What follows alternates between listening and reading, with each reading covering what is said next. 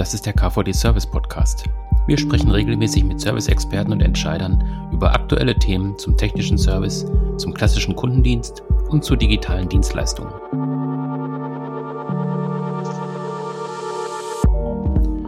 Wir sprechen heute über Field Service Management und ähm, Organisationen, die Servicetechniker einsetzen, die wissen, dass heute nichts mehr ohne Software geht. Ähm, die Frage ist natürlich, wie gelingt so eine durchgängige Digitalisierung? Ähm, wie bindet man vielleicht auch Partner ein oder Subunternehmer? Und ähm, wo liegen heutzutage die Innovationen in der Software? Das sind so Fragen, die jetzt viele Unternehmen beschäftigen und ähm, deswegen habe ich mir heute zwei Experten eingeladen von Axions. Ähm, hallo die Herren, vielleicht stellen Sie sich einfach mal kurz vor. Ja, hallo Herr Braun, Stefan Labensky ist mein Name. Ich komme von der Firma Axions Neo Solutions and Technology, darf dort als Geschäftsführer das äh, Gesamtgeschäft verantworten mit dem Jens Bayer zusammen, aber bin vor allen Dingen in der Business Unit NeoSuite verantwortlich dafür, dass wir unsere Eigenprodukte rund um den SAP-Kundenservice ähm, am Markt bekannt machen und auch natürlich den Markt mit Innovationen versorgen. Mein Name ist Alexander Wastelschenko. Ähm, ich leite den Produktbereich äh, mit den verschiedenen Lösungen für Kundendienstorganisationen und äh, bin auch in Personalunion der äh, Produktmanager für NeoSchedule, unser innovatives Einsatzplanungssystem. Mhm. Ich habe ähm, gerade schon im Intro kurz ähm, darauf hingewiesen, ähm, dass sich ja die Frage stellt, ähm, bei der Software, die heute eingesetzt wird, wo sind da die Innovationen? Ähm, können Sie an der Stelle vielleicht mal so ein bisschen Ihre Einschätzung mhm. ähm, preisgeben? Sehr, ja, sehr gern. Also man muss ja sagen, das Thema Field Service Management oder wenn wir es mal so auf den Kern zusammenführen, also das Thema IT-gestützte Einsatzplanung und mobile Lösung, um ja, Mitarbeiter draußen im Feld mit Informationen zu versorgen, das ist natürlich jetzt schon relativ alt. Also innovative Unternehmen haben schon in solche Lösungen investiert, ja, vor zehn Jahren oder sogar mhm. davor, natürlich mit anderen Mitteln. Damals gab es keine Smartphones oder keine Tablets, da waren das noch Laptop-basierte Lösungen und lange Synchronisationsvorgänge. Aber nichtsdestotrotz grundsätzlich äh, Mitarbeiter grafisch zu verplanen, äh, die Ausführungen zu überwachen und die rückmelderelevanten Informationen auch digital zu erfassen, das gibt es eigentlich schon sehr lang. Und ähm, ja, unsere Erfahrung ist, dass, dass man jetzt eben breiter denkt. Also dieses Thema Digitalisierung, was jetzt ja seit einigen Jahren so die Überschrift über dem Ganzen ist, ähm, führt eigentlich dazu, dass man sich die gesamte Prozesskette anschaut. Also wo entsteht eigentlich ein Servicebedarf? In der Regel an der Maschine, an der Anlage oder auch beim Kunden. Idealerweise ist es nicht der Kunde, der eine Störung oder ein Problem feststellt, sondern ähm, die Maschine oder die Anlage selbst merkt gegebenenfalls schon über Sensorik und, und Predictive Maintenance, ähm, dass ein kritischer Zustand sich andeutet oder demnächst wahrscheinlich werden könnte. Und dann möchte man diese Information natürlich ja schnellstmöglich im System haben, um darauf basierend dann eben eine Wartung, eine Reparatur, einen Ersatzteiltausch planen zu können. Ähm, in Summe einfach um ja, die Verfügbarkeit und ähm, auch die Ausfallzeiten zu minimieren, die Verfügbarkeit zu erhöhen. Das ist häufig ein Ziel, was unsere Kunden verfolgen. Ich weiß nicht, Stefan, wie es bei, bei deinen Kunden aussieht. Ich denke auch ganz genauso, ähm, dass die Überschrift über diesem Thema ist eigentlich Geschwindigkeit. Während man vor einigen Jahren ja noch teilweise mit Papier ausdrucken äh, oder mit Faxen, wie es jetzt im Gesundheitssystem ab und zu vorkommt, äh, wieder hantieren muss, geht es heute darum, dass in dem Moment, wo etwas passiert, diese Daten auch in den entsprechenden Systemen zur Verfügung stehen. Die Geschwindigkeit hat sich enorm verringert, die notwendig ist, um einen Prozess abzubilden. Das zweite Element ist, ist, dass wir heute viel mehr Spieler des Prozesses, Mitspieler des Prozesses einbeziehen. Also der Kunde hat Zugriff auf die Daten, der sieht nämlich, wann seine Lieferungen anstehen, wann sein Serviceeinsatz äh, stattfinden wird welche Maschinen eine Wartung brauchen. Dafür werden Serviceportale zur Verfügung gestellt. Der Disponent sieht ganz genau, wo seine Techniker sind auf einer Karte. Der kann das nachvollziehen. Er kann sie auch im Laufenden umplanen. Und wenn er sieht, dass das, der steht sowieso nur im Stau, wenn er jetzt Richtung Norden fährt, gebe ich ihm ein paar Einsätze im Süden. Also Zugriffsmöglichkeiten auf einer Mikro-Detailebene, die ähm, enorme Verbesserungen im Gesamtprozess bedeuten. Und da mhm. drin, in dieser Geschwindigkeit und Breite gleichzeitig steckt eigentlich die große Innovation der letzten Jahre. Genau. Wobei man sagen muss, es bringt natürlich sozusagen auch wieder neue Herausforderungen und Komplexitäten mit sich. Ne? Also wenn ich tatsächlich in der Lage bin, äh, meine 200 Techniker, die vielleicht fünf Aufträge am Tag machen, äh, minutengenau noch mit, äh, mit Abweichungsinformationen zu versorgen, mit noch neu einlaufenden Aufträgen, dringenden Aufträgen, Verkehrssituationen noch mit zu berücksichtigen, äh, dann ist natürlich die, die, die Vielzahl an Möglichkeiten, die ich da habe, mittlerweile so groß, dass ich sag mal, so eine einfache manuelle Plantafel dann nicht mehr ausreicht. Oder ich muss mit sehr viel, ich sag mal, Personalaufwand das Ganze betreiben und limitiere mich dann im Endeffekt äh, mit der Anzahl der Techniker, die so ein Disponent dann zum Beispiel steuern kann. Das heißt, im, im nächsten Schritt kommen eben gleich wieder neue Herausforderungen mit den Möglichkeiten, nämlich das Ganze auch mehr und mehr zu automatisieren ne, und zu sagen, von den ganz vielen Möglichkeiten, die ich habe, um meine, um meine Planung beispielsweise zu optimieren, äh, Reisezeiten mit zu berücksichtigen, Abweichungen. Der eine Kollege braucht länger für eine Reparatur, bei dem anderen ist ein Auftrag ausgefallen, weil der Kunde hat ihn gecancelt. Dann sagen zu können, ich kann das jetzt so schnell verarbeiten, äh, dass ich quasi innerhalb des Tages auch daraus schon wieder weiteres Optimierungspotenzial schöpfe, indem ich umplane, Kollision vermeide, Lücken schließe. Ähm, ja, das überfordert halt dann auch von der Geschwindigkeit, so dass man dann im nächsten Step eigentlich auch äh, die Automatisierung oben drüber setzen muss. Dass ich sage, dieses, diese ganzen Details und die Möglichkeiten, die sich daraus ergeben, äh, so schnell zu verarbeiten, das geht eigentlich dann nur noch äh, mit Algorithmen und nicht mehr mit, ja, mit Erfahrung, Berufserfahrung, sage ich mal, die ich als Disponent in den letzten zehn Jahren gesammelt habe. Also sprich, die Möglichkeiten sind ein Stück weit auch, äh, ja, ich will nicht sagen, gleichzeitig Fluch und Segen, weil mhm. ja, das Potenzial muss halt auch ähm, ausgeschöpft werden. Absolut. Äh, wenn ich da was nochmal unterstreichen darf, es gibt einfach auch Aspekte eines äh, Serviceeinsatzes, den vielleicht der Disponent gar nicht sieht, gar nicht kennt, wie die Werthaltigkeit des einzelnen Einsatzes ist. Also wenn man mehrere Einsätze konkurrierend miteinander hat, welches ist denn derjenige, der am meisten wirtschaftlichen Wert in sich trägt? Äh, von den Einsätzen, den ich am priorisiertesten behandeln möchte, dann sind das ja Themen, die sich on the fly errechnen lassen aus dem System, die aber ein Disponent gar nicht im Blick haben kann für mhm. jeden einzelnen Auftrag. Und sowas können Algorithmen natürlich besser, schneller und dann, wenn sie auch noch selbst lernend sind, so wie wir das bauen im Moment, ähm, äh, können sie sich an dem Verhalten der Disponenten, an dem, äh, an dem Ergebnis, das dabei rauskommt bei den Einplanungen und ähnlichem, halt auch immer weiterentwickeln. Mhm. Und darin steckt natürlich ein unglaublich unglaubliches Potenzial für weitere Verbesserungen im Prozess, wenn man dran denkt, ähm, dass dieses ganze CO2, Fahrtkosten, Fahrtzeiten-Thema äh, natürlich auch eine große Rolle dabei spielt, wie man das optimieren kann äh, und solche Themen wie äh, First-Time-Fix-Rate, also wie kann ich einen Techniker so ausstatten, dass er immer nahezu immer seinen, beim ersten Besuch das Problem auch lösen kann, weil die richtigen Ersatzteile und die richtigen Skills an Bord hat. Hm. Genau, aber ja, die Erfahrung ist halt schon, also ich sag mal, auch optimierende Systeme gibt es schon eine ganze Weile, früher eben basierend auf so äh, lineare Optimierung, also auf so mathematischen Verfahren. Ähm, häufig sind die eben gescheitert, weil die Kunden sich das zwar gewünscht haben, dass zum Beispiel in der Einsatzplanung der Algorithmus eigentlich die Einplanung übernimmt, äh, ähnlich wie ein Schachcomputer alle, alle Varianten durchrechnet und sich dann für die beste äh, entscheidet. Ähm, aber was den Algorithmen halt schwer beizubiegen war, waren die ganzen, ja, wie soll ich sagen, die ganzen Abkürzungen, die ein Mensch bei so einer Entscheidungsfindung hat. Der, der genau weiß, das ist hier ein verärgerter Kunde, den muss ich jetzt bevorzugt behandeln. Der Kollege hier möchte aber am liebsten irgendwie immer am Nachmittag ein bisschen den letzten Einsatz nah in seiner Wohnung haben, weil er dann noch irgendwie einen festen Termin privaten hat. Äh, das konnte natürlich ein Disponent alles berücksichtigen. Der Algorithmus, solange es in den Daten nicht hinterlegt war, eben nicht.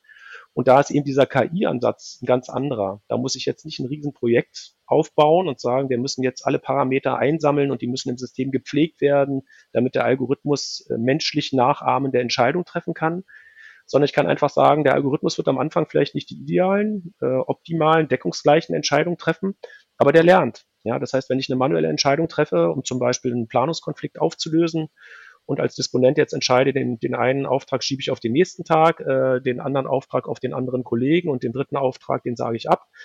Ähm, dann kann eben der, die künstliche Intelligenz ableiten, wie sind denn diese verschiedenen Aufträge klassifiziert gewesen und kann quasi daraus lernen. Und äh, wenn er lange genug Zeit gehabt hat zu lernen, kann er eben genau dieses menschliche Verhalten auch nachahmen, ohne ihm groß das beibringen zu müssen und im Datenmodell groß zu hinterlegen und zu definieren, sondern einfach durch das Beobachten dessen, was sozusagen erfahrene Disponenten an der Stelle machen. Und das ist halt, ja, glaube ich, wirklich ein sehr, sehr, wie soll ich sagen, sachter Weg. Ähm, ich kann das einfach mitlaufen lassen im Hintergrund und kriege eine Software, die wirklich individualisiert meine eigenen Entscheidungen äh, in meinem Prozess quasi erkennt, lernt und, und hinterher nachahmen kann. Und ich muss mich nicht irgendeinem standardisierten Verfahren unterordnen, wo ich sage, da gibt es einen Optimierungsalgorithmus, der kann immer nur nach Reisezeit und Qualifikation optimieren.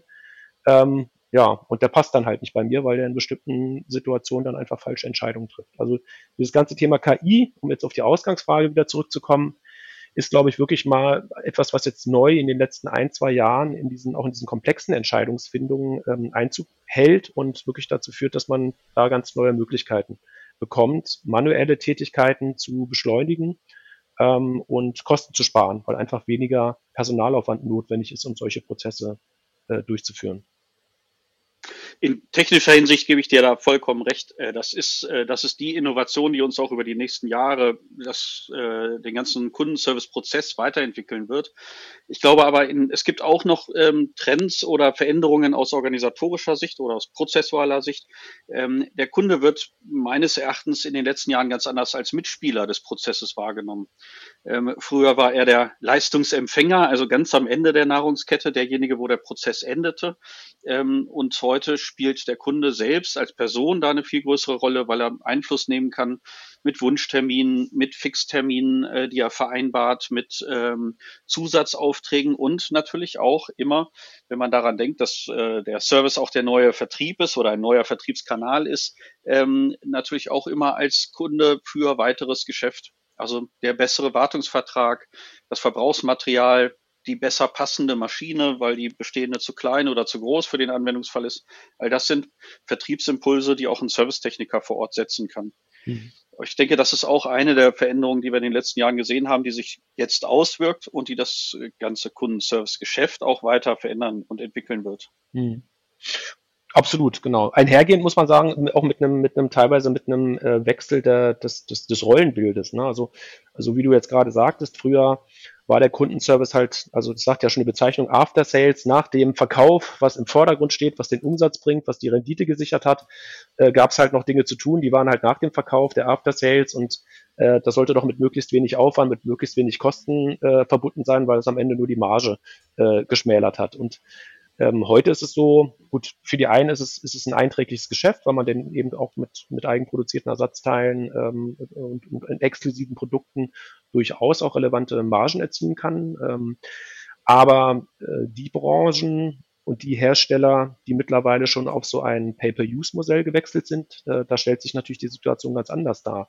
Also wenn ich jetzt äh, ein Gerät oder eine Maschine nach Leistung verkaufe, und gar nicht als Investitionsmodell, ähm, dann ist es im Endeffekt mein Risiko, wenn, wenn die Maschine oder Anlage nicht produziert und die Leistung nicht erbringt, weil mit jedem Tag oder jeder Stunde Leistungs- oder Produktionsausfall schmälert sich im Endeffekt mein Umsatz hm, und ich habe die Maschine im Endeffekt ja ähm, bezahlt vorab und sie dem Kunden hingestellt. Und ähm, das kann man, also das sind natürlich, also gerade bei hochpreisigen Investitionsgüterherstellern, ähm, die vielleicht Wettbewerb aus, aus dem asiatischen Raum haben, wo es die gleichen Güter auch günstiger gibt, ähm, die häufig früher nur qualitativ argumentieren konnten und sagen konnten, unsere Maschinen sind aber wertbeständiger und qualitativ hochwertiger, ist das halt eine super Möglichkeit, das sozusagen preislich dem Kunden auch nachzuweisen, indem ich sage, auch wir haben so viel Vertrauen in unsere Produkte und deren Langlebigkeit und deren Qualität, ähm, dass wir dir die hinstellen und du zahlst eigentlich nur, wenn die, wenn die Produkte oder Maschinen produzieren, also wenn die wirklich Leistung bringen. Und ähm, das ist natürlich ein sehr attraktives Modell für den Kunden, weil die Anfangsinvestition entfällt und auch das Betriebsrisiko im Endeffekt ähm, auf den Hersteller übergeht.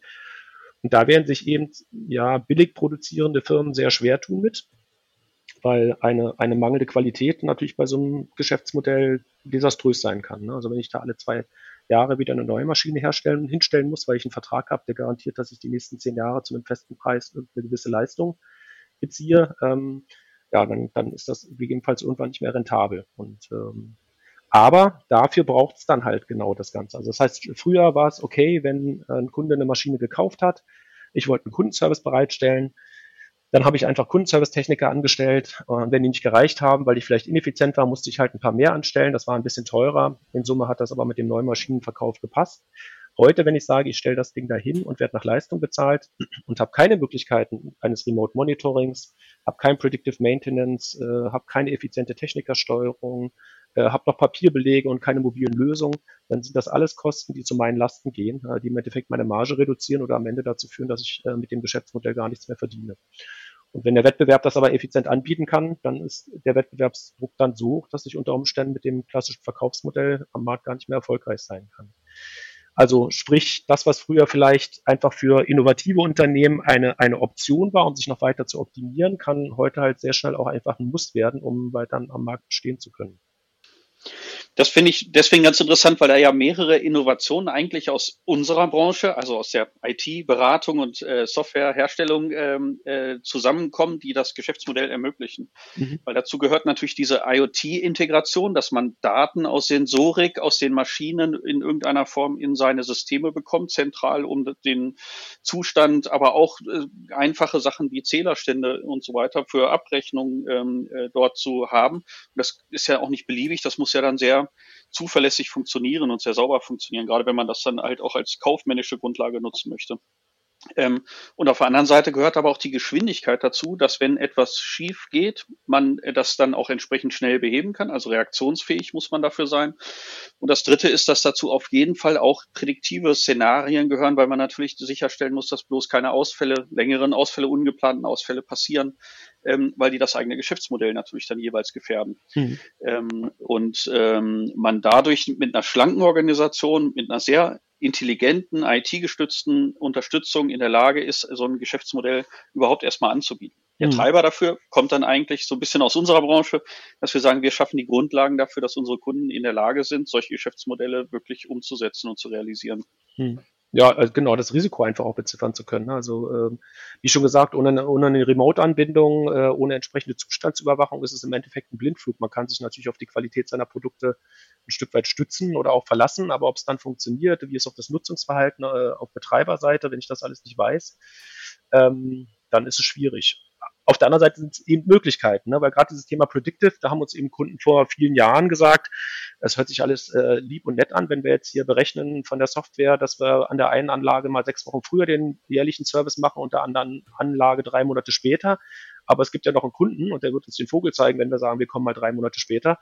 Ähm, wenn die aber sozusagen in meinem eigenen Eigentum verbleiben ähm, und ähm, der Kunde eigentlich nur eine Kennzahl hat, an der er mich messen kann, nämlich die Verfügbarkeit oder die produzierte Menge pro Jahr, pro Monat in einer gewissen Stückzahl von einem Produkt, ähm, dann obliegt ja komplett mir die eigentliche Wartungs- und Instandhaltungsstrategie für die Anlage. Und ähm, da kann ich dann eben genau von, von diesen Möglichkeiten auch wirklich profitieren, indem ich zustandsbasiert hier und da mal einen Servicezyklus verlängere oder auch einen vorziehe, um in Summe bei gleichem Budget einfach in Summe einen besseren Anlagenzustand und eine bessere Verfügbarkeit zu erreichen. Also das geht mit Risiken einher, dieses, dieser Wechsel des Geschäftsmodells ein Stück weit für die Hersteller, aber es bietet halt auch Chancen. Ich denke gerade für die, für die Hersteller, die eben innovativ sind und generell auf qualitativ hochwertige Produkte setzen, weil man einfach äh, im Vergleich dann sehr, sehr, sehr viel wettbewerbsfähiger wieder wird.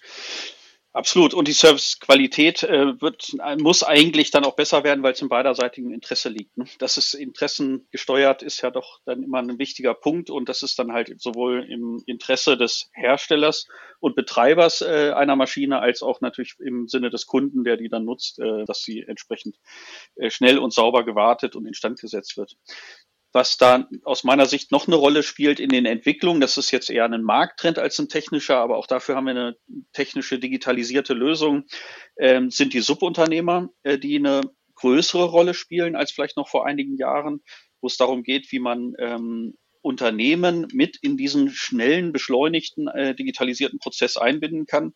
Auch da haben wir ja schon einige Erfahrungen gesammelt, äh, Alexander. Ja, genau. Also auch da hm, ist das, ist das mittlerweile, also es gibt ja viele Erkenntnisse, die sich aus dieser, äh, aus dieser, ja, aus diesen digitalen Startups entwickelt haben. Ne? Also die Erkenntnis, die man ja gewonnen hat, wenn, wenn man sich so mal angeschaut hat, wie sich so verschiedene, was weiß ich, Reisebuchungsportale oder, oder, oder Taxizentralen und so weiter, äh, welche Position die sich in der Wertschöpfung ausgesucht haben, hat man eigentlich gemerkt, das ist so eine Maklerfunktion. Ne? Also ich setze mich irgendwo in die Mitte, ich biete den Kunden gegenüber, auch bei Amazon war das ja hauptsächlich so, dass wir auch viel Handel, wo eigentlich kaum selbst was produziert wird, eigentlich die Logistik wird betrieben und sonst der, der Verkauf.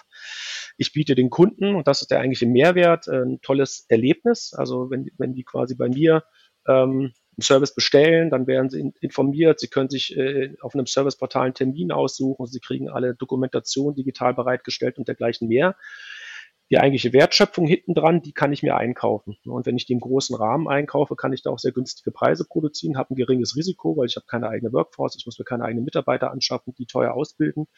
Ähm, und den Weg gehen durchaus einige Unternehmen, sei es um bestimmte, sag ich mal, ja, Kunden, kundenschwache Regionen abzu, äh, abzubilden und zu sagen, da lohnt es sich eigentlich, keinen eigenen Service-Stützpunkt aufzubauen, äh, sei es in bestimmten Branchen, um spezielle Fähigkeiten oder Tätigkeiten abzubilden, wo man sagt, die sind eigentlich so vertikal, dass es sich da für uns nicht lohnt, was weiß ich, auch noch einen Aufzugsservice anzubieten oder sowas für, für unsere Anlagen oder unsere Gebäude.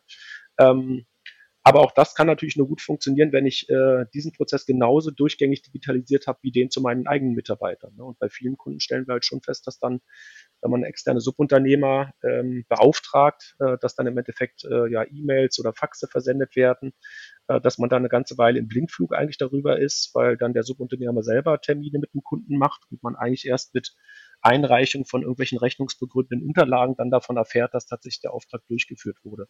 Und das wird natürlich nicht dieser, diesem Anspruch gerecht zu sagen, ich bin hier dein erster Ansprechpartner als Premium-Hersteller für den Service.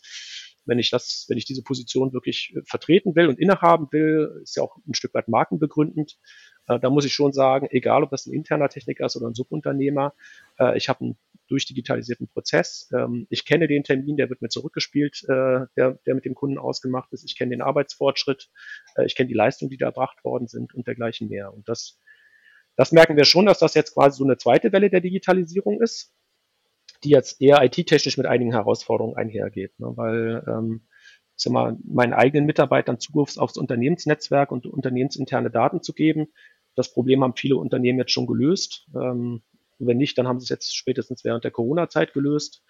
Ähm, aber jetzt externen zum Beispiel den Zugriff auf irgendwelche SAP-Aufträge und Equipment-Daten zu geben, die irgendwelche Zeitbuchungen im System wieder zurückzuspielen und Dokumente, ist natürlich nochmal eine andere Nummer. Ne? Weil so, da hat man draußen irgendwie Geräte, die gehören nicht zum eigenen, äh, sage ich mal, Inventar. Die sind äh, quasi sicherheitstechnisch ganz anders zu behandeln aus IT-Sicht.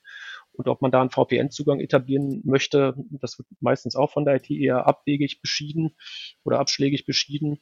Sprich, wenn man da nicht die Möglichkeit hat, auch über die Cloud sehr einfach in reduzierter Form äh, externe anzubinden, äh, sowohl in die Einsatzplanung als auch in, in die mobile Rückmeldung, ähm, ja, dann ist da an der Stelle plötzlich der Sollbruch, äh, die Sollbruchstelle und dann hat man wieder den, den Prozess, den man für die internen Mitarbeiter vielleicht vor fünf oder sieben Jahren hatte.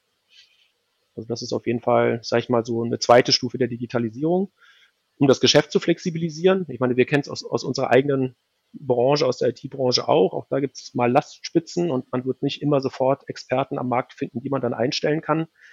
Und deswegen ist es wichtig, da einfach auch ein Netzwerk zu haben und, und, und Externe zu haben, die an, an geeigneter Stelle unterstützen können.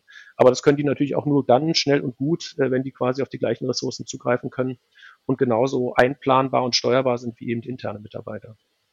Ich glaube, ganz wichtig dabei ist ja, das hat man jetzt schon ein paar Mal berührt in der Diskussion, ähm, dass, dass alle auf demselben Datensatz arbeiten. Ähm, dass man Daten also nicht verteilt mit Paketen für bestimmte Gruppen, die dann irgendwann wieder zurück integriert werden müssen in die zentrale in die zentrale Datenbearbeitung. In unserem Fall ist das sehr, sehr häufig das SAP, also wo wir im Backend die Daten haben. Ähm, da gibt es ja alle möglichen Lösungen, also die das zum Beispiel in einem Cloud, Cloud-basierten Prozess äh, Abbildungen wo man Daten hinschiebt, die werden dann dort verarbeitet und das Ergebnis wird hinterher zurückgespielt. Aber das, was man dabei verliert und was diese Innovationen und Prozesse, die wir gerade beschrieben haben, unmöglich macht, ist, dass nicht alle auf demselben Datensatz gleichzeitig arbeiten können. Mhm. Ich denke, dass das eine, ein wichtiger Punkt ist, der auch technologisch heute möglich ist, mhm. aber der uns vor allen Dingen dieses Prinzip des Golden Record jederzeit die absolute Wahrheit in einem Datensatz in einem System zu finden ermöglicht. Und dann kann man natürlich auch sagen, diesen Datensatz gebe ich jetzt an einen äh, Subunternehmer raus oder den schicke ich an einen internen Mitarbeiter zur Bearbeitung, damit er mobil bearbeitet werden kann. Und ich sehe jederzeit, der ist in Anfahrt, der ist, hat den Auftrag angenommen oder abgelehnt ähm, oder die prognostizierte Startzeit aufgrund der berechneten Fahrzeit von seinem Navi äh, Navigationssystem ist in 13 Minuten und ähnliche Informationen, dann aber zentralisiert und alle zusammen an einem einzigen Ort. Hm. Genau. Also genau, für so kurzfristige Einsätze oder eben auch andere Dinge, Folgeaktivitäten, die sich ergeben. Also das ist ja auch ein weiterer Trend jetzt der letzten Jahre gewesen. Du sagtest es ja eingangs, äh, quasi Service auch ein Stück weit als, als neuer Vertriebskanal der Service-Mitarbeiter ist, sage ich mal, der Vertraute des Kunden, wenn er vor Ort ist, der kennt sich technisch aus, dem traut man auch zu, dass der da einfach nicht ein, vordergründig versucht, einem was Neues zu verkaufen, sondern einen eigentlich darüber berät, äh, wie mit der Anlage der Maschine zu verfahren ist, ähm, ob, ob das Sinn macht, die noch zu reparieren, zu warten, ob gegebenenfalls eine Ablösung sinnvoll oder nötig ist. Und ähm, Das heißt, aus so einem Servicebesuch, aus dem früher profan gesprochen vielleicht äh, die Reisezeit, die Arbeitszeit und die ver verwendeten Ersatzteile quasi als, als Rückmeldeinformation zurückkamen, kommen jetzt halt gegebenenfalls Wettbewerbsequipments, die man beim Kunden vor Ort gesehen und aufgenommen hat, für die man vielleicht alternativ noch einen Wartungsvertrag anbieten möchte. Äh, vielleicht auch direkt äh, ein abgeschlossener Wartungsvertrag, weil wenn, wenn so eine Maschine oder Anlage dann in die Jahre kommt, kann man den Kunden ja durchaus beraten und sagen, hier kriegst du ein paar Prozent auf die Ersatzteile oder hast eine Wartung frei im Jahr oder einen Full-Service-Vertrag. Also sprich diese, diese vertrieblichen Optionen, die sich aus dem Servicebesuch ergeben. Also kennt jeder vielleicht, wenn er mal mit einem älteren Auto in einer Autowerkstatt war, da geht man in der Regel auch nicht raus, ohne dass man dann irgendwie was gekauft hat äh, oder eine Reparatur beauftragt hat. Ähm, das ist eine Möglichkeit. Das ist natürlich eine Gratwanderung. Äh, es gibt auch Unternehmen, die incentivieren tatsächlich auch ihre, ihre Servicetechniker beispielsweise auf Ersatzteilverkäufe. Da muss man natürlich schon darauf achten, dass da nicht überverkauft wird, sage ich mal, weil das äh, auf lange Sicht natürlich auch das Qualitätsempfinden geht.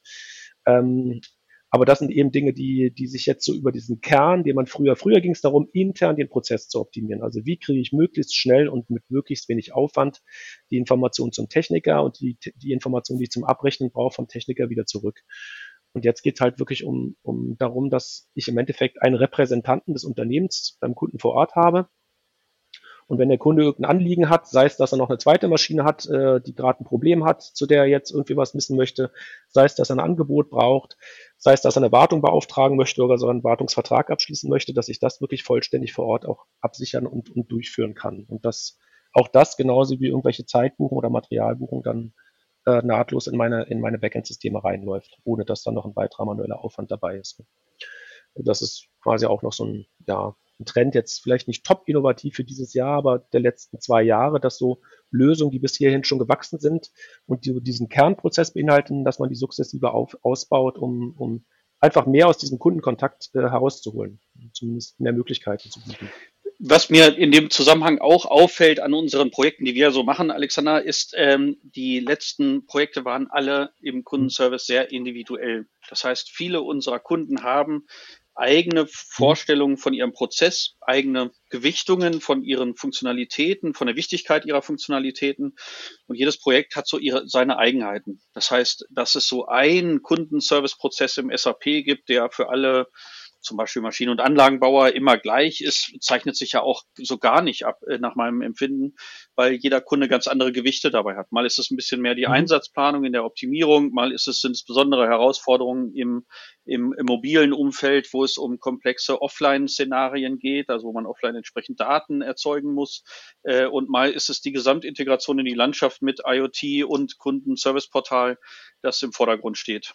Mhm. Ähm, Genau, aber das, das, das äh, absolut, genau. Aber das ist eigentlich ein Stück weit eine Folge dessen, was wir auch gerade äh, gesagt haben. Ne? Also dass ähm, wenn ich quasi den Kundenservice jetzt nicht mehr als äh, nötiges Übel begreife, was ich quasi einfach liefern muss, weil ich vorab was verkauft habe, sondern wenn ich sage, das ist eigentlich ein, äh, soll ein Differenzierungsfaktor sein, äh, dann will ich natürlich auch nicht, sage ich mal, eine Standardlösung irgendwo aus der Cloud, die bei jedem, an, bei jedem meiner Mitbewerber genau gleich funktioniert, weil dann habe ich da das Differenzierungsmerkmal nicht. Ne? Und ähm, ich sag mal, über die ganze Digitalisierung, die Wahrnehmung von, von, von Markenqualität, über Bewertung im Internet und so weiter, äh, ist es halt, deswegen haben ja auch fast alle Hersteller mittlerweile äh, eine Social Media Abteilung, die sich um entsprechend um Facebook und Twitter Accounts kümmert um ja dafür zu sorgen, äh, dass man da einfach ein sehr professionelles Auftreten hat und jemanden, der sich jetzt überlegt, eine neue Anlage, eine neue Maschine zu kaufen äh, und sich vorab informieren will, dass der einfach einen positiven Eindruck da, darüber gewinnt, nicht nur über die Maschine, die Anlage selbst, sondern wie werde ich hinterher danach auch betreut? Ja, ähm, äh, wie professionell ist das? Wie kundenfreundlich ist das? Wie kulant ist das gegebenenfalls auch, wenn es mal ein Problem gibt? Ähm, ja, und das, das, das bedeutet natürlich ein Stück weit, dass ich auch meinen mein Service-Mitarbeiter eigentlich ähm, eine Möglichkeit geben muss, sich zu differenzieren und ganz besonders dort aufzutreten. Ne? Das ist jetzt quasi nicht mehr wie, früher hatte man gesagt, okay, das ist sowas ähnliches wie ein Buchhaltungsprogramm. Das muss halt gemäß der Grundsätze ordnungsgemäßer Buchführung, muss ich da von Konto A auf Konto B buchen können. Äh, und das muss jetzt nicht hübscher aussehen als irgendwo anders, weil es macht eh keinen Unterschied. Es muss halt effizient funktionieren.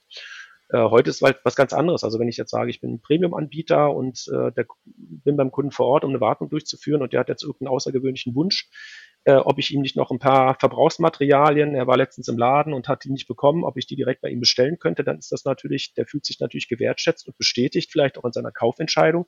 Wenn ich sagen kann, gar kein Problem, wir setzen uns kurz hin, Das sind hier die entsprechenden Materialnummer zu den Verbrauchsteilen, zu deinem, zu deiner Anlage, zu deinem Gerät, zu deiner Maschine. Die können wir direkt hier bestellen. Ich kann dir sogar sagen, wir haben sie vorrätig und sie werden übermorgen geliefert. Oder ich habe sie im Fahrzeug und kann sie dir direkt verkaufen. Und ähm, ja, damit, damit unterstütze ich natürlich sozusagen das, das Markenbewusstsein und den Qualitätsanspruch, den ich ja brauche, damit der Kunde sozusagen auch weiterhin bei mir kauft oder mich auch weiterempfiehlt. Und das bedeutet, ich muss da meine eigene Philosophie ein Stück weit auch in so einer Lösung umsetzen. Ne? Ähnlich ist es beispielsweise bei, äh, bei der Einsatzplanung. Also da haben wir, man sollte ja meinen, eigentlich die, ein Kunde, der sagt, er möchte gerne seine Techniker optimiert einplanen, dass im Endeffekt dann ein Algorithmus läuft, der bei allen, sag ich mal, Kundendienstorganisationen ähnlich funktioniert.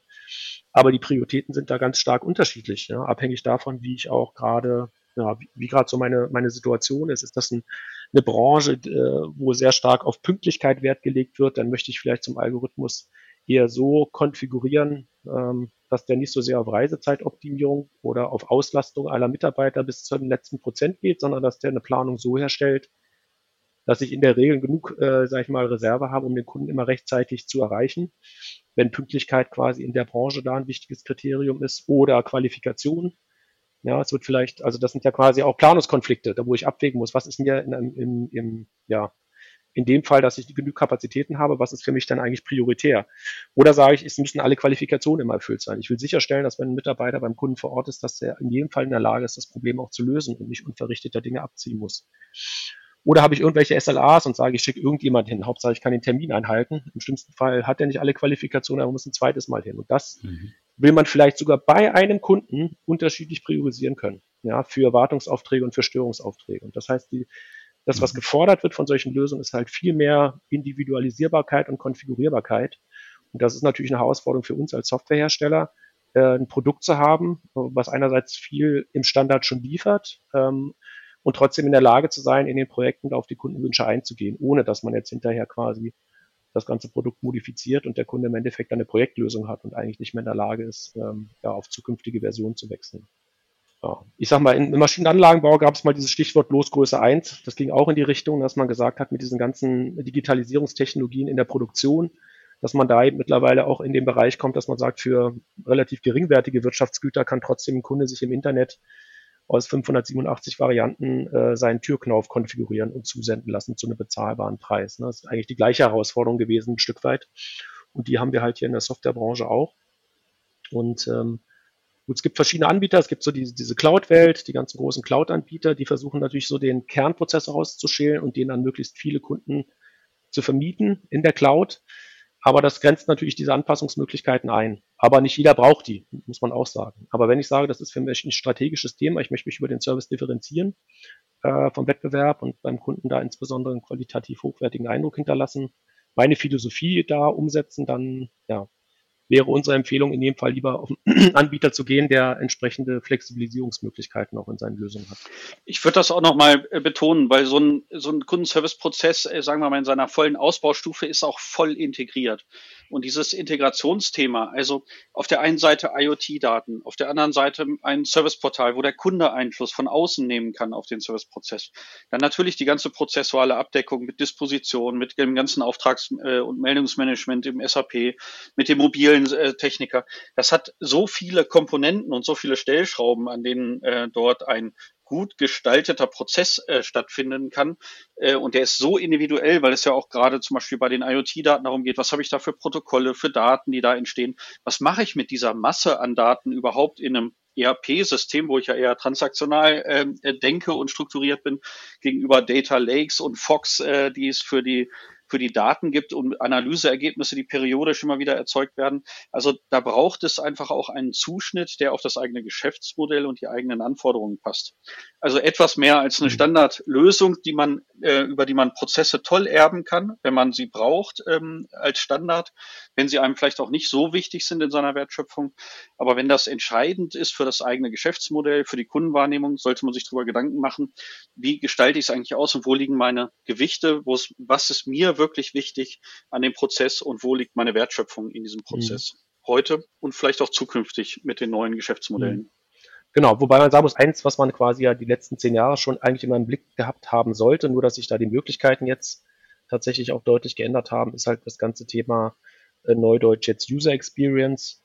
Ähm, da geht es jetzt nicht nur darum, dass ich sage, okay, das ist jetzt, sieht jetzt alles ein bisschen bunter aus und es läuft im Browser und da, wo man früher irgendwelche Tabellen gefüllt hat, kann man heute Drag and Drop machen, also so Bedienkonzepte, sondern es geht tatsächlich auch darum, auch da ein bisschen in Richtung Artificial Intelligence, dass eigentlich ich einen smarten Assistenten habe. Ne, sei es in der Disposition oder sei es auch für den, für, für den Techniker. Also nicht so wie jetzt äh, Stefan Labensky hat jetzt gerade das Beispiel gebracht, ähm, ähm, SAP, das ist ein transaktionales System. Also wenn ich da irgendwas erreichen möchte in dem System, da muss ich eine Transaktion aufrufen. Und wenn ich die nicht aufrufe, dann wird die sich nicht von alleine melden. Das ist, ich muss sogar noch den Transaktionscode kennen am besten, damit ich die Transaktion dann auch finde. Und ähm, eigentlich ist es nicht das, was, äh, gut, es gibt da Leute, die arbeiten von morgens bis abends an so einem System und erfassen Aufträge oder erfassen Buchungen ähm, und wissen dann schon, in welchem Ablauf sie das machen. Aber ähm, ein Techniker beispielsweise ist ja kein hauptberuflicher IT-Bediener, äh, sondern äh, der sollte möglichst den größten Teil seiner Zeit äh, Geräte, Anlagen, Maschinen warten oder reparieren oder installieren oder inspizieren. Dann hat er noch eine Zeit lang, wo er im Auto sitzt, um von Kunde zu Kunde zu fahren. Und das andere ist ja eigentlich eher, ja, wie soll ich sagen, das ist ein ähm, administrativer Aufwand, der halt nötig ist, damit das Ganze nachverfolgbar und auch abrechenbar ist, dass er sich dann mit einer mobilen Lösung beschäftigt. Aber der kann eigentlich heutzutage erwarten, dass äh, diese Lösung eben proaktiv ihn ein Stück weit führt und sagt, so lieber Techniker, äh, gemäß Plan solltest du dich jetzt eigentlich auf den Weg machen, damit du rechtzeitig äh, beim nächsten Kunden sein kannst. Und ähm, der Kollege dann sagt, es braucht noch zehn Minuten, vielleicht auch proaktiv den Kunden schon informieren, dass es zehn Minuten später wird zumindest aber den Disponenten. Oder dass, wenn er einen Auftrag eingeplant hat, äh, zu dem er nicht mehr ausreichend Ersatzteile auf seinem Servicewagen hat, dass ihm das schon vorher vielleicht signalisiert wird, damit er noch eine Bestellung auslösen kann oder den Termin verschieben kann oder noch am Lager vorbeifahren kann. Das sind ja alles Dinge, das kann die Software ja feststellen, wenn sie strukturierte Daten aus einem entsprechenden ERP-System hat. Und äh, ähm, ja, warum soll das eigentlich heute noch so sein, dass, dass, dass ich in so eine Falle reinlaufe und am Ende dann schon vor Ort bin, um dann festzustellen, mir fehlt da ein Ersatzteil, was da geplant war. Ähm, oder ich kriege ja, erstmal einen Rüffel vom Kunden, weil keiner ihn informiert hat, dass ich eine Viertelstunde später komme, obwohl das eigentlich auch schon absehbar ist. Also das, denke ich, ist auch so eine nächste Stufe in dieser, in dieser Anwendererfahrung, User Experience. Hm, hübsch und bunt gibt's schon länger, aber mitdenkend, smart als Assistent, ähm, das ist halt auch, auch in der Einsatzplanung. Ich meine, ich will mich auf die wichtigen Dinge konzentrieren und äh, auch das, da geht es um Termine, äh, mhm. Termine, die überschritten sind. Äh, da geht es um Rückmeldungen, Statusmeldungen, die vielleicht ausbleiben. Also auch da kann ich viel softwaretechnisch schon feststellen. Abweichung zwischen Soll- und Ist-Zustand. Ich kann auch schon Lösungen vorschlagen. Ja, also ähm, ein Kollege hat den Auftrag nicht angenommen, er müsste aber in spätestens eine halbe Stunde losfahren. Soll ich den nochmal per Push-Nachricht benachrichtigen? Äh, sollen wir direkt mit ihm telefonieren? Sollen wir vielleicht per se lieber verschieben auf einen anderen Kollegen? äh, dass ich gar nicht so viel selbst mitdenken muss und immer so aufmerksam sein muss, sondern dass für so Standarddinge, äh, die man einfach erkennen kann, ja, dass die signalisiert werden und mir auch direkt Lösungen vorgeschlagen werden, die ich dann einfach nur noch annehmen oder gegebenenfalls auch verwerfen kann, wenn ich zu einer anderen Entscheidung komme. Also das ist, ähm, ja, ich denke, das wird auch sowas sein.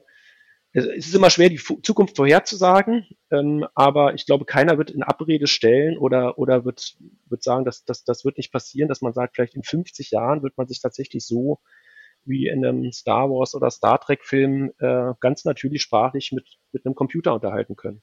Egal wie man Sätze formuliert und der Computer wird verstehen, was gemeint ist. Ne? Und ähm, das wird ja nicht von heute auf morgen passieren, sondern in diese Richtung gibt es halt verschiedene Schritte. Und äh, ich glaube schon, dass das jetzt erste Schritte sind, die man da gehen kann, die wir jetzt auch schon teilweise umgesetzt haben, dass eben so eine Lösung sich von sich aus meldet und bestimmte Probleme benennt und auch schon Optionen vorschlägt und ich im Endeffekt sogar über eine Sprachsteuerung wenn ich beide Hände am Lenkrad habe. Ähm, zum Beispiel sowas wie eine Verzögerungsmeldung oder einen Auftragsstatus setzen, dass ich sowas heute schon sehr elegant machen kann, ohne mich durch irgendwelche Menüs durchzuklicken auf einem kleinen Smartphone-Display beispielsweise. Bei dem Thema User Experience fällt mir mal eine Funktion ein, äh, die wir da gebaut haben in unserer Neo Mobile Suite. Und zwar, ähm, das Schlimmste für einen Techniker ist ja die Zeitrückmeldung. Also, dass er hat das alles getan und muss jetzt dann noch im Nachhinein äh, mühsam erfassen, wann bin ich, von wann bis wann bin ich gefahren, wann habe ich gearbeitet, wann habe ich Pause gemacht. Das ist ja für jemanden, der an der Maschine arbeitet, äh, eigentlich nur eine Belastung. Was wir heute können ist, und das mhm. ist so ein schönes Beispiel für User Experience, ist aus dem Bewegungsverhalten des Gerätes, das er benutzt, also ein Tablet zum Beispiel oder ein Smartphone, ähm, Rückschlüsse darauf ziehen, von wann bis wann ist er Auto gefahren ähm, von welchem Standort zu welchem Standort ist er gefahren, also wenn er zur Einsatzstelle gefahren ist. Ähm, dann, wenn er dann entsprechend zur richtigen Zeit da gewesen ist, äh, dann auch die Arbeitszeit schon mal vorzubelegen, so dass diese ganze Zeitrückmeldung, der ganze Dialog, so komplex der auch immer sein mag im Einzelfall, schon mal vorbefüllt ist mit den Daten, die das Gerät registriert hat weil das äh, Gerät mhm. natürlich weiß, wann bin ich Auto gefahren oder wann bin ich an welchem Standort angekommen. Oder vielleicht auch, wann habe ich Pause gemacht, weil ich äh, äh ein Spiel gespielt habe auf dem, auf dem Tablet. Also ja. daraus lässt, lassen sich Rückschlüsse ziehen, mal ganz unabhängig jetzt von arbeitsrechtlichen und betriebsrätlichen Mitbestimmungsfragen, ähm, mhm. kann man dem Techniker mit dem richtigen Setting seine Arbeit einfach deutlich erleichtern. Und das ist User Experience, so wie wir die verstehen. Mhm. Genau, also ich bin fest davon überzeugt, dass man irgendwann mit einer Smartwatch eigentlich den größten Teil von so einem Servicebericht komplett eigentlich ohne ein User Interface wird ab, abhandeln können. Ne? Wenn ich jetzt meine, meine, meine Ersatzteile beispielsweise noch mit, äh, mit äh, NFC-Chips oder mit RFID-Chips versehe und ich einen entsprechenden äh, Lesegerät in, in, meiner, in meiner Smartwatch oder hätte, dann würde das Gerät sogar registrieren können, welche Ersatzteile ich jetzt aus dem Auto genommen habe, an welcher Anlage, wenn die auch identifizierbar ist, äh, Heizungsanlage beispielsweise, habe ich denn jetzt eigentlich gearbeitet, welches Equipment war das? Und welche Altteile, die ja auch im System in den Stammdaten registriert sind, habe ich jetzt eigentlich ausgebaut und wieder ins Auto getragen. Und auch äh, wie du schon sagtest, wann bin ich losgefahren, wie lange bin ich gefahren, wann bin ich angekommen, wann habe ich begonnen zu arbeiten.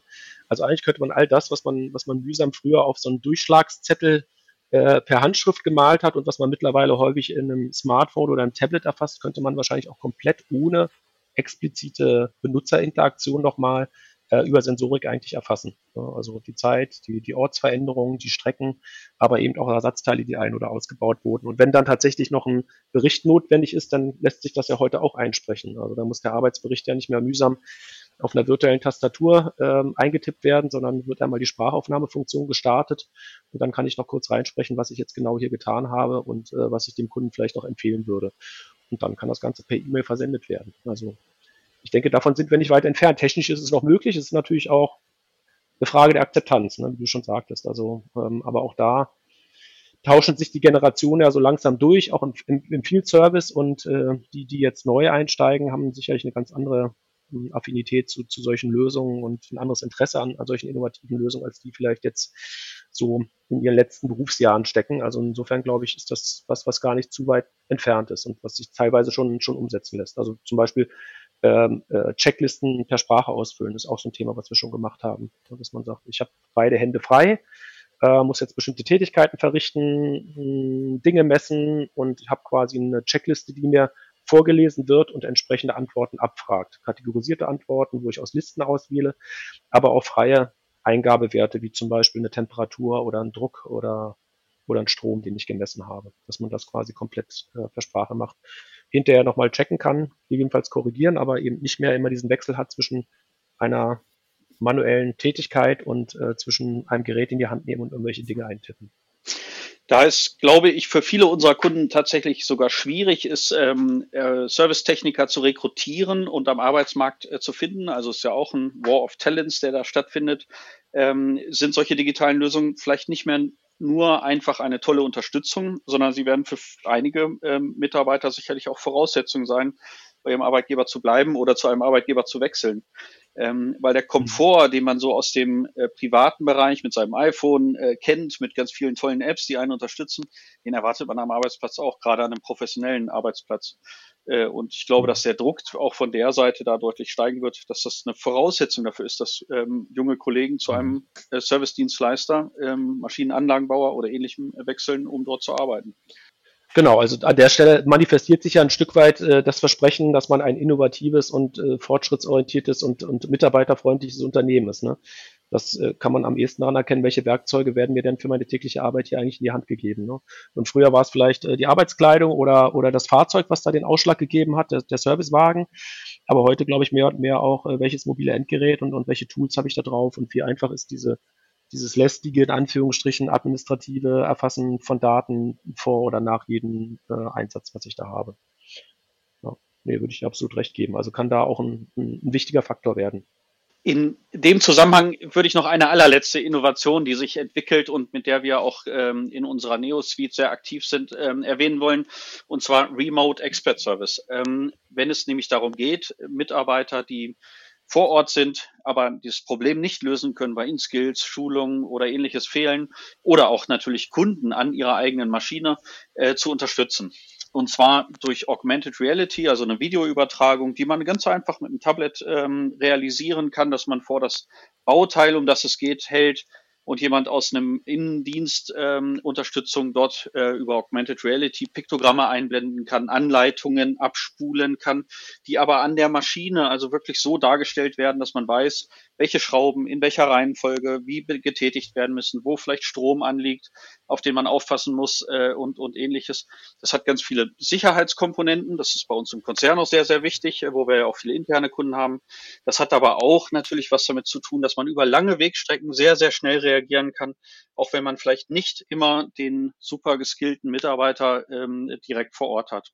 Ähm, alles, was notwendig ist, ist halt eine Internetverbindung und eine entsprechende Softwarelösung, die das im Kontext dann unterstützen kann. Das ist dann natürlich auch eine Frage des demografischen Wandels. Ältere Mitarbeiter scheiden aus, Wissen geht verloren. Auch da im Wechsel der Generationen äh, viel Skill, viel Bauchgefühl, viel, Int, äh, viel Wissen, was vielleicht nicht immer dokumentiert ist, geht auch mit in den Generationenwechseln. Ähm, und durch solche Lösungen äh, sind wir natürlich auch in der Lage, einfach Anleitungen zu erstellen, äh, Best Practices aufzuzeichnen, wieder abzuspulen, an den entsprechenden Anlagen zu speichern im SAP, so dass es auch wiedergefunden werden kann. Schulungsunterlagen mhm. zu erstellen. Also gibt es viele, viele Ausbaustufen, die äh, in dieser immer komplexer werdenden Welt halt auch unseren Servicetechnikern da helfen können. Genau. Und, und es äh, ermöglicht halt auch wiederum die Flexibilisierung des, des äh, ja, der, des Geschäftsmodells im Service im Endeffekt. Ne? Ich muss nicht zwingenderweise, aber klar, also natürlich äh, die, die, die, die goldene Zeit, als man gesagt hat, wenn es ein Problem gibt, dann ruft der Kunde an, dann fahrt, zahlt er erstmal eine auskömmliche Anfahrtspauschale und wenn es dann was zu reparieren gibt, dann wird fünf oder zehn Minutenweise abgerechnet zu auch einem auskömmlichen Stundensatz und die Ersatzteile haben dann in der Regel die Originalersatzteile auch nochmal einen kräftigen Aufschlag. Das hat sich dann gelohnt. Ähm, aber gut, jetzt, jetzt steht man halt im globalen Wettbewerb und ähm, es spricht sich halt auch für Neukunden rum, ob äh, die Betriebskosten äh, für eine Anlage oder eine Maschine, wie hoch die liegen. Und, und dann ist es halt immer hilfreich, wenn man da eine gewisse Flexibilität hat und auch sagen kann, als erstes kriegst du bei uns mal eine Hilfe zur Selbsthilfe, kannst bei uns ein Ticket aufmachen, äh, kannst dich selbst versuchen oder deine Mitarbeiter in der Instandhaltung, wenn die Unterstützung brauchen, weil die jetzt unsere Pumpe oder unser Förderband ähm, oder unseren Heizkessel ähm, ähm, nicht gewartet bekommen, dann wird das abgerechnet, aber es ist halt lange nicht so teuer, als würden wir jetzt einen Techniker sich auf den Weg machen ähm, und der ist dann drei Tage später da, äh, sondern das ist halt sehr viel günstiger und geht sehr viel schneller. Und für die kniffligen Fälle ist ja dann immer, besteht ja dann immer noch die Möglichkeit zu sagen, es gibt einen Vor-Ort-Service. Und es ist halt auch interessant für die Kunden, die äh, eben gerade im, im B2C-Geschäft viel mit Gewährleistung auch zu tun haben, vielleicht komplexe Produkte oder zumindest erklärungsbedürftige Produkte. Da möchte man natürlich vermeiden, dass man unnötigerweise irgendwo einen Vor-Ort-Einsatz generiert, äh, weil der Kunde vielleicht einfach äh, sich zu ungeschickt anstellt oder die Bedienungsanleitung nicht gelesen hat und vor Ort ist dann quasi sind nur drei, vier Handgriffe nötig, dann ist das Problem behoben und eigentlich war es nur ein Bedienungsfehler und kein, kein Produktfehler. Äh, dann hat man natürlich die Diskussion, ist das jetzt ein kostenpflichtiger Einsatz, fällt das unter Gewährleistung und ähm, auch da kann das ja hilfreich sein, dass ich sage, ich habe hier meine eigene App, die App vom Hersteller oder sogar die App für dieses Produkt. Und wenn du ein Problem hast, dann scannst du den Barcode ein von der Kaffeemaschine, von der Waschmaschine, von dem Dachfenster oder von was auch immer. Kannst ein Ticket aufmachen, äh, hast fünf Tickets frei als Gewährleistungskunde und es schaltet sich jemand drauf. Du kannst ihm kurz zeigen, was er da sieht. Äh, er unterstützt dich. Man drückt auf den richtigen Knopf oder stellt es korrekt ein und alles funktioniert und der Kunde ist glücklich. Äh, man kommt als innovatives Unternehmen rüber, hat eine tolle Reaktionszeit und hat sich eben eine sehr teure Anfahrt eines Technikers für ein, ein, kleines Problem gespart an der Stelle. Also auch da kann das sehr, äh, sehr förderlich sein, mit solchen Technologien zu arbeiten. Ja, oder auch relevant für Subunternehmer oder Partner. Oder für das Thema Subunternehmer. Ne? Ich meine, wenn ich Subunternehmer einbinde, dann kann das mal sein, dass die ein sehr kniffliges Thema haben. Äh, dann kann ich natürlich auch so einen Servicepartner sagen, pass mal auf. Und wenn du da vor Ort bist und unsere Produkte im Service hast, dann ähm, und du kriegst wirklich ein Problem, dann unterstützen wir dich natürlich auch gerne und dann kannst du bei uns einen Experten kontaktieren. Genau, und wie man diese Experten kontaktieren kann, ist eigentlich ganz einfach. Man geht über die Aktions-Webseite oder auch bei uns auf der kvd.de, findet sich ein Aktionseintrag, wo Sie einfach die Kontaktdaten heraussuchen können. Und auch hier in den Show Notes dieser Folge werden wir die Daten hinterlegen. Meine Herren, ich danke Ihnen, dass Sie heute sich die Zeit genommen haben. War ein spannendes Gespräch. Ähm, ich habe viel mitgenommen. Ich hoffe, die Hörer auch. Ähm, ich bin gespannt, ob wir Kommentare bekommen oder Rückfragen, sodass wir vielleicht auch mal eine zweite Folge nochmal aufnehmen können. Für heute erstmal vielen Dank. Tschüss.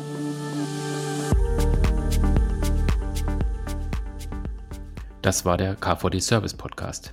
Abonnieren Sie unseren Podcast auf den klassischen Plattformen bei iTunes, SoundCloud und Spotify. Oder besuchen Sie uns im Internet unter kvd.de.